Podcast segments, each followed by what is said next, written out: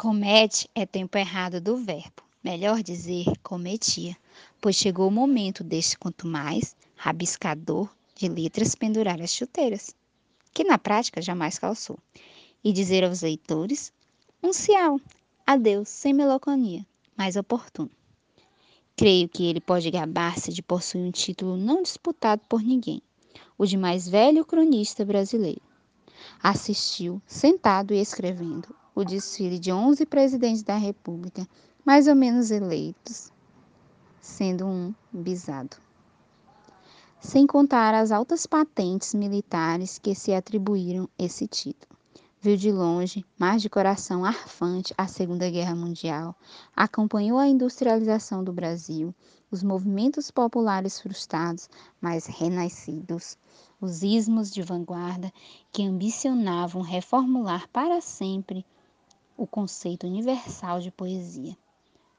Anotou as catástrofes, a lua visitada, as mulheres lutando a braço para serem entendidas pelos homens, as, as pequenas alegrias do cotidiano, abertas a qualquer um, que são certamente as melhores. Viu tudo isso, ora sorrindo, ora zangado, pois a zanga tem seu lugar mesmo nos temperamentos mais aguados procurou extrair de cada coisa não uma lição, mas um traço que comovesse ou distraísse o leitor, fazendo-o sorrir. Se não de acontecimento, pelo menos do próprio cronista, que às vezes se torna cronista do seu umbigo, ironizando-se a si mesmo antes que outros o façam. Crônica tem essa vantagem, não obriga ao paletó e gravata do editorialista forçado a definir uma posição correta diante dos grandes problemas. Não exige quem a faz o nervosismo saltitante do repórter responsável pela apuração do fato na hora mesma em que ele acontece.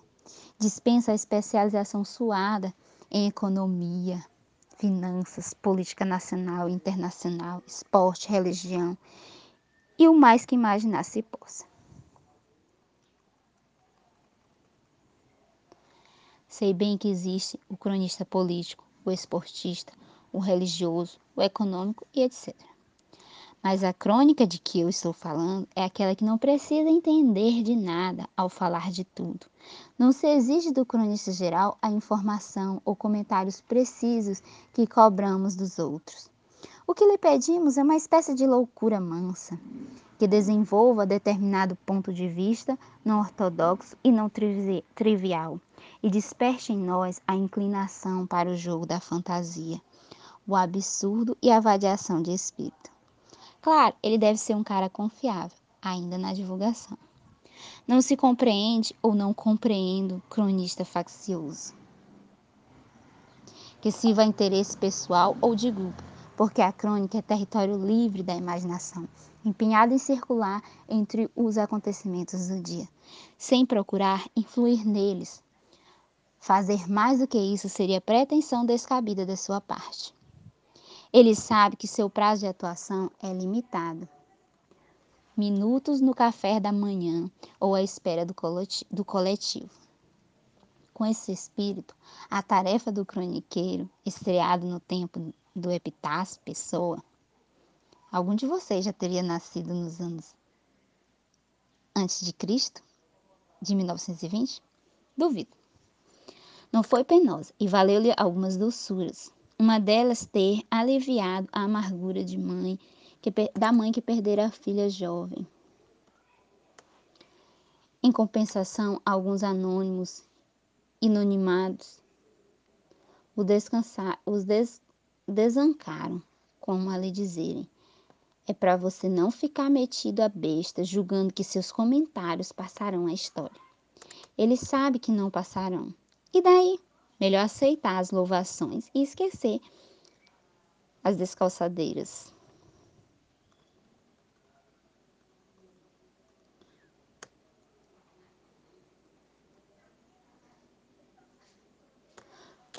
Foi o que esse autor rapaz fez ou tentou fazer em mais de seis décadas. Em certo período, consagrou mais tempo às tarefas burocráticas do que ao jornalismo. Porém, jamais deixou de ser homem de jornal, leitor implacável de jornal, de jornais, interessado em seguir não apenas o desdobrar das notícias, como as diferentes maneiras de apresentá-las ao público. Uma página bem diagramada causava-lhe prazer estético. A charge, a foto, a reportagem, a legenda bem feitos, o estilo particular de cada diário ou revista eram para ele, e são, motivo de alegria profissional. As duas grandes casas do jornalismo brasileiro, ele se orgulha de ter pertencido. O extinto Correio da Manhã, de valente memória, e o Jornal do Brasil, por seu conceito humanístico da função da imprensa no mundo. 15 anos de atividade no primeiro e mais 15 atuais no segundo. Alimentarão as melhores lembranças do velho jornalista. E é por admitir essa noção de velho, consciente e alegremente, que ele hoje se despede da crônica, sem se despedir do gosto de manejar a palavra escrita, sobre outras modalidades, pois escrever é sua doença vital. Já agora, sem, pior, sem periodicidade e com suave preguiça, ceda espaço aos mais novos e vá cultivar seu jardim, pelo menos imaginário. Aos leitores, gratidão. Essa é a palavra. Carlos Drummond de Andrade, Jornal do Brasil, 29 de nove de 1984. CIA Carlos Drummond de Andrade Há 64 anos, um adolescente fascinado por papel impresso notou que, no andar térreo do prédio onde morava, um placar exibia cada manhã a primeira página de um jornal modestíssimo, porém jornal. Não teve dúvida. Entrou e ofereceu os seus serviços ao diretor, que era sozinho, todo o pessoal da redação. O homem olhou o cético e perguntou: Sobre o que pretende escrever? Sobre tudo: cinema, literatura, vida urbana, moral, coisas deste mundo e de qualquer outro possível. O diretor, ao perceber que alguém mesmo inepto se dispunha a fazer o jornal para ele, praticamente de graça, topou. Nasceu aí, na Vela Belo Horizonte dos anos 20, um cronista que ainda hoje, com a graça de Deus, e com ou sem assunto comete as suas croniquices.